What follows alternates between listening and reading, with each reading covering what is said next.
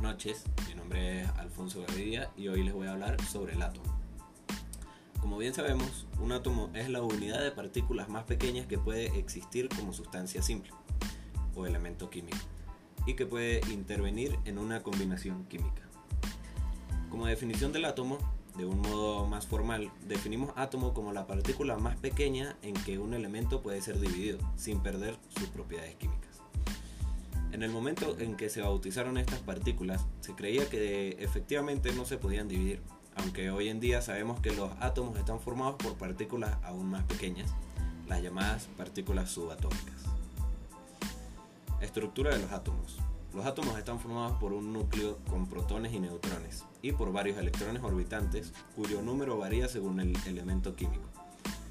El núcleo se localiza en la parte central del átomo y contiene los protones y neutrones y la corteza.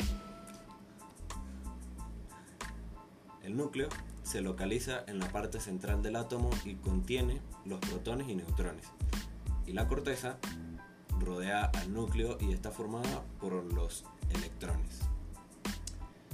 Como conclusión, y para agregar un poco de historia, en las teorías atómicas cabe destacar que en 1803 un hombre de apellido Dalton formula su teoría atómica con la que trataba de explicar las leyes químicas conocidas hasta esta fecha.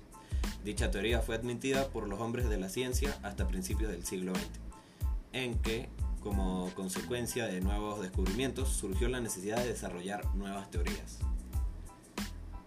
La teoría atómica de Dalton se resume en los siguientes puntos. La materia es discontinua, está formada por partículas materiales independientes llamadas átomos, los cuales son indivisibles. Y los compuestos se forman por la unión de átomos de los elementos correspondientes y una relación numérica sencilla. Lo que diferencia a un átomo de otro es la relación que se establecen entre ellas. Los electrones tienen carga negativa y son más ligeros. Los protones tienen carga positiva y son unas 1836 veces más pesados que los electrones. Y los neutrones no tienen carga eléctrica y pesan aproximadamente lo mismo que los protones. En resumen, todas las partículas que forman el átomo están distribuidas en dos partes llamadas núcleo y corteza.